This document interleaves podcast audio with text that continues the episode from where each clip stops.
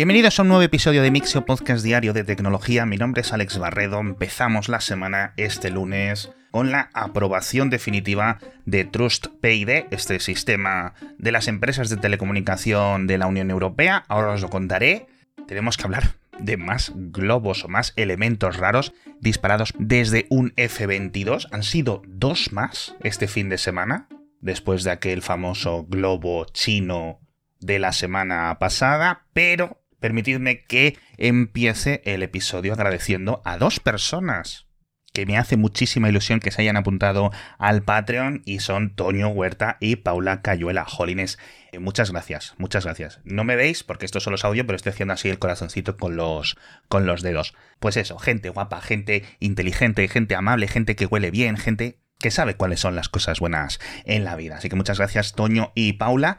Y ahora nos vamos a hablar esto del Trust PID, porque lo hemos comentado en el pasado, y de momento estaba implementado de forma individual por diferentes empresas de telecomunicaciones aquí en Europa. Orange, Telefónica, Deutsche Telekom, etc. Cada uno estaba haciendo sus diferentes pruebas. Y ahora la Comisión Europea les ha aprobado crear una empresa conjunta con sede en Bélgica en las que cada una de estas grandes multinacionales va a tener un 25% de participación. Telefónica un 25%, Vodafone 25%, Orange 25% y Deutsche Telekom, como podréis adivinar, el otro 25%.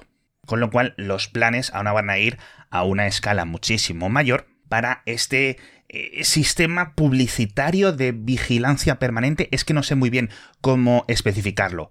En las notas del episodio os dejo una imagen, una especie de pequeño esquema, en el que explico el funcionamiento.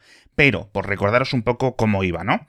Básicamente, si estás utilizando una conexión celular de 3G, 4G, 5G de estas operadoras, todas las peticiones que hagas a páginas web, aplicaciones, etc., las van a modificar insertando una especie de cabecera. No una cabecera, pero sí un identificador. Este identificador va a ser anónimo, es decir, va a ser una serie de números y letras que va asociado a ti, no sé si a tu tarjeta SIM o a qué dato identificativo específico, y al dominio que visitas. Ese parámetro extra, cuando llega al servidor que has eh, pedido la llamada, ¿no? A una web del periódico.com o aplicación no sé qué.com, la recibe y dice, anda, mira, este es el identificador 43 no sé qué, no sé cuánto. No saben nada de ti, solo tienen este número pero claro, aquí es donde entra la parte del negocio. Y es que los responsables de publicidad de esas páginas web o de esa aplicación, digamos el sistema publicitario, va a pedir en tiempo real a esta nueva empresa creada por este consorcio de empresas de telecomunicaciones que le dé una lista de los intereses que tienes asociados. A cambio de esa lista, esta nueva empresa se queda pues con una pequeña comisión y la publicidad que te muestran se supone que va a estar más enfocada a tus intereses. Es decir, por una parte va mucho más allá de las cookies, por otra parte está permanentemente en todo, porque es algo que la operadora modifica de tus peticiones a Internet, pero bueno, yo tradicionalmente y viendo el historial de los últimos 20-25 años, tiendo a desconfiar de las empresas de telecomunicaciones y de sus ideas de bombero en Internet. Si es cierto que entendiendo la arquitectura, no hay mucha queja a nivel de privacidad. Al final, no están guardando ningún tipo de datos personalizados nuestros, pero sí me fastidia que modifiquen nuestro tráfico web. Pero bueno, ya el análisis eh, a fondo queda para, otro día. Nos vamos ahora a novedades de Chrome en la versión 111 han añadido una nueva función que de momento es experimental, que creo que debería de llegar definitivamente en la 115, es decir, si no recuerdo mal, sería agosto, agosto, octubre más o menos, en la que se introduce un nuevo método de JavaScript que expande el formato del Picture in Picture, es decir, esto que te permite en un navegador de escritorio o en un navegador móvil sacar un vídeo y ponerlo como ventana flotante para que lo puedas ver por encima del resto de ventanas, etc. Bueno, pues lo mismo, pero en vez de estar limitado para vídeos, va a estar permitido para cualquier tipo de contenido HTML. Esto es muy útil, por ejemplo, pues Estás viendo una página web con un sistema de webcams, lo minimizas y la videollamada sigue ahí en una ventanita flotante que tú puedes mover a donde quieras sin tener que tener toda la ventana del navegador abierta. Está chulo. Por otra parte, a mí me preocupa porque al ser tan flexible es posible que vuelvan a entrar por ahí los pop-ups, estos que hace años que desterramos, pero bueno, todo tendrá que ver con cómo queda implementado a nivel de interacción con los usuarios. Y otra cosita que va a llegar en menos tiempo, creo que en unas semanas dicen, es Prometeo, que ya sabéis que es como llama Microsoft a este modelo de copiloto que te acompaña durante tus búsquedas en Bing y para desarrollar artículos y para redactar cosas y para, digamos, mejorar tu experiencia al navegar la web que presentaron la semana pasada, bueno, pues Microsoft no se piensa quedar en esa implementación dentro de Bing y dentro de Microsoft Edge, de su navegador y de su buscador, sino que quiere implementarlo dentro del propio Microsoft Office y de los sistemas de correo y de todo. Yo imagino que van a comenzar con las versiones web de esto de Microsoft 365, etc. Pero imagino que en el futuro, este Prometeo o Prometheus estará también, ¿no? En el Word, en el PowerPoint, en el Excel. Y francamente, puede ser algo muy interesante. Y puede ser algo que lleve a muchas personas, tanto usuarios individuales como empresas, a pagar por este tipo de plataformas porque, oye, al final supervitaminas a tus empleados o tu flujo del día a día. Estás en PowerPoint y le dices, contexto, créame una presentación trimestral en la que diga que no sé qué, no sé cuánto, y hace pum, pum, pum, pum, pum, pum, pum, y te genera la presentación, al menos un primer borrador. Está muy chulo, ¿no?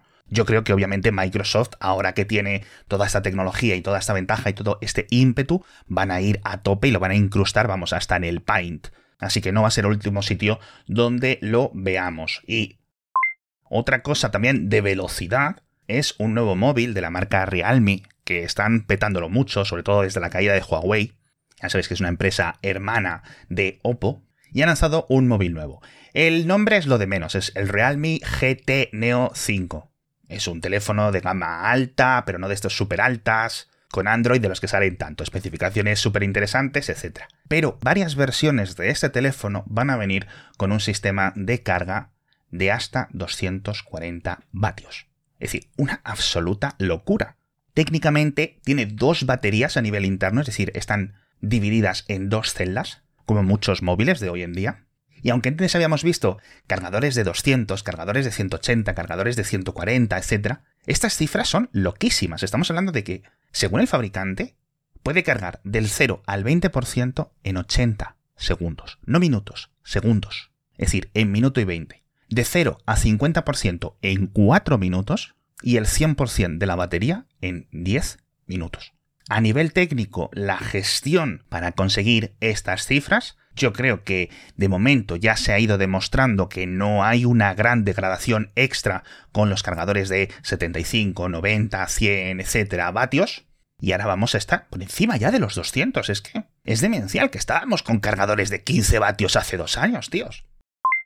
Y dicho esto, dicho esto, nos vamos a hablar de otro móvil que es nuestro patrocinador, tanto de la semana pasada como de esta, que es el Galaxy S23, el Ultra, el Plus y el S23 a secas que más allá de lo que os pueda decir yo, de verdad, simplemente entrad en samsung.es y miradlo, mirad las reseñas, o sea, está toda la prensa tecnológica con los dientes largos, ¿no? Con esas fotografías, ese modo Nightography para sacar el máximo provecho, ¿no? De los, esa cámara, esos sensores magníficos que tienen y conseguir fotografías y vídeos fantásticos en una discoteca o de noche con tus amigos, en la calle o fotos al cielo y sin tener que ponerte a configurar nada. Y otro elemento que también me gusta contar y que me gusta personalmente es el sistema de analizado de los patrones de juego, con lo cual puedes estar con juegos como el Breakfast o como el Genshin Impact o como tantos y tantos tantos juegos de 120 frames por segundo, 120 Hz a super resolución, mientras te da todo el rendimiento necesario y por otra parte reduce la batería que consume y reduce lo que se calienta tu móvil. De verdad, sean patrocinador o no, incluso ya antes cuando lo lanzaron os lo comenté, a mí el móvil me parece estupendo. Quiero que los de Samsung sean coronado, así que solo os pido que entréis en samsung.es o entréis en el enlace que os dejo en las notas del episodio y lo veáis por vosotros mismos. Y ahora vamos a hablar de los F-22 que han vuelto a derribar dos objetos voladores técnicamente no identificados, con lo cual podemos hablar un poco así de ovnis, rollo Mulder y Scully, pero en esta ocasión no sabemos ni su forma, ni su origen, ni su ruta, como sí sabíamos de aquel globo chino la semana pasada. Uno lo derribaron en Alaska y otro en la provincia canadiense que hace frontera con Alaska, que es el Yukon. Con lo cual, por una parte, los F-22 cuentan ya con su segundo y tercer derribo, y por otra parte, andan los militares y la policía, tanto de Estados Unidos como de Canadá, buscando los restos por las zonas en las que deben de haber caído. Y ya digo, de este no hay fotos ni vídeos como teníamos, pero de uno, creo que del del Yukon, decían que tenía una forma cilíndrica. Así que no sabemos muy bien si es otro globo chino, si es... yo qué sé, no se me ocurren cosas, la verdad. Por cierto, desde China han dicho que ellos mismos han encontrado uno propio en el mar amarillo, ya sabéis, ese mar que hay entre la frontera entre China y Corea, y que también van a utilizar sus fuerzas aéreas para derribarlo. Mientras estoy grabando este episodio, que yo sepa, no lo han derribado. De hecho, han mandado información a todos los buques pesqueros de la zona para que estén atentos y si pudiera ser, con cautela y con precaución, recuperar, subir a bordo los restos que se encuentren. Yo es que fijaos, es que ni me voy a aventurar a dar mis propias predicciones ni elucubraciones porque me parece algo demencial. Nos vamos al espacio, tengo varias noticias que contaros. La primera, muy rápida, de SpaceX, que este fin de semana ha hecho por fin la prueba de encendido de su lanzador Super Heavy con 33 motores Raptor 2, que cuando se enciendan todos va a ser el lanzamiento con mayor impulso, con mayor potencia de la historia. De momento no se encendieron los 33 en esta prueba, solo 31 y a un 50% aproximadamente, con lo cual entre los dos que nos han conectado, etcétera, dicen que es como un 46-47% del impulso nominal. Si es récord a nivel de motores encendidos simultáneamente en una nave, en este caso, el récord estaba antes en 30 por el cohete soviético, el N1, no me acuerdo muy bien cómo. Pero bueno, os dejo fotos, que al final esto es lo más impresionante, porque es que a nivel de ingeniería, pues eso, es que nunca se ha visto nada así. En principio no sé si quedarían más pruebas antes del primer lanzamiento, vamos a ver si en marzo, etcétera, conseguimos ver este vuelo inaugural. De lo que no hemos visto ni el vuelo inaugural ni siquiera el cohete montado es del New Glenn, este cohete reutilizable de Blue Origin, la compañía fundada por Jeff Bezos, pero esto no ha evitado que la NASA le dé el contrato para el lanzamiento de una misión científica hacia Marte en 2024. Ya digo, esto es muy curioso, es que este cohete, que tendría que haber despegado por primera vez en 2020, es que no lo hemos visto ni completar, es que no está acabado. Con lo cual, o el prototipo está a punto de salir ya por primera vez y empezar a hacer las pruebas para tener este año y medio aproximadamente con otras misiones o esta misión a Marte, pues yo creo que me parece ambicioso. Por una parte, no es común este tipo de contratos a cohetes sin ningún lanzamiento, por otra parte, tampoco es extraño, es decir, alguna vez ha ocurrido, pero la verdad es que ha sido bastante sorprendente. Y quedándonos mucho más cerca de Marte, nos vamos a la Estación Espacial Internacional porque ha vuelto a ocurrir. Otra sonda rusa se ha quedado sin refrigerante. Pasó en diciembre con la Soyuz MS-22 y ahora la Progress MS-21 que llegó poco después y que también está atracada en la Estación Espacial Internacional, se ha quedado sin su refrigerante o sin la mayoría del refrigerante. Con lo cual, tanto NASA como Roscosmos vuelven a decir los astronautas están seguros, no hay problemas, etc. Pero ya son dos sondas, una de transporte de personas y otra de transporte de carga, que sufren el mismo fallo. Así que, sinceramente, es preocupante.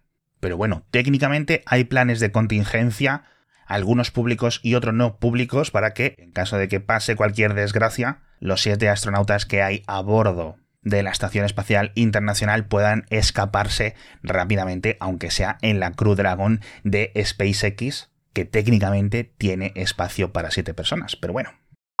Y desde el espacio también se ve el daño y el impacto geográfico del terremoto del 6 de febrero en Turquía y en Siria. Ya os comenté las mediciones iniciales del Instituto Sismológico Italiano, y ahora un consorcio internacional utilizando las fotografías y las mediciones del Sentinel-1 de la ESA ha publicado un mapa que a mí me parece terrorífico en el que podéis ver de un simple vistazo los desplazamientos tanto de 4 metros en una dirección como de hasta 4 metros en otra dirección geográfica a lo largo de esas dos fallas donde han tenido lugar los terremotos. Pero bueno, con esto nos despedimos. Muchísimas gracias por estar conmigo un día más y nos vemos mañana con más noticias de tecnología.